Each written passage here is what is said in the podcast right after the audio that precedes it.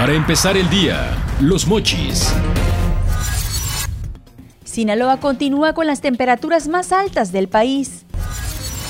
Aún me sigue en la lista de gasolineras con mayor alto precio de combustibles en México. Llama a la CEPIC a no condicionar documentos. Advierten de sanciones a directivos que incurren en esta irregularidad. Violencia en comunidades serranas de Sinaloa obliga a que más jóvenes abandonen sus estudios, dicen investigadores. Para empezar el día, los mochis.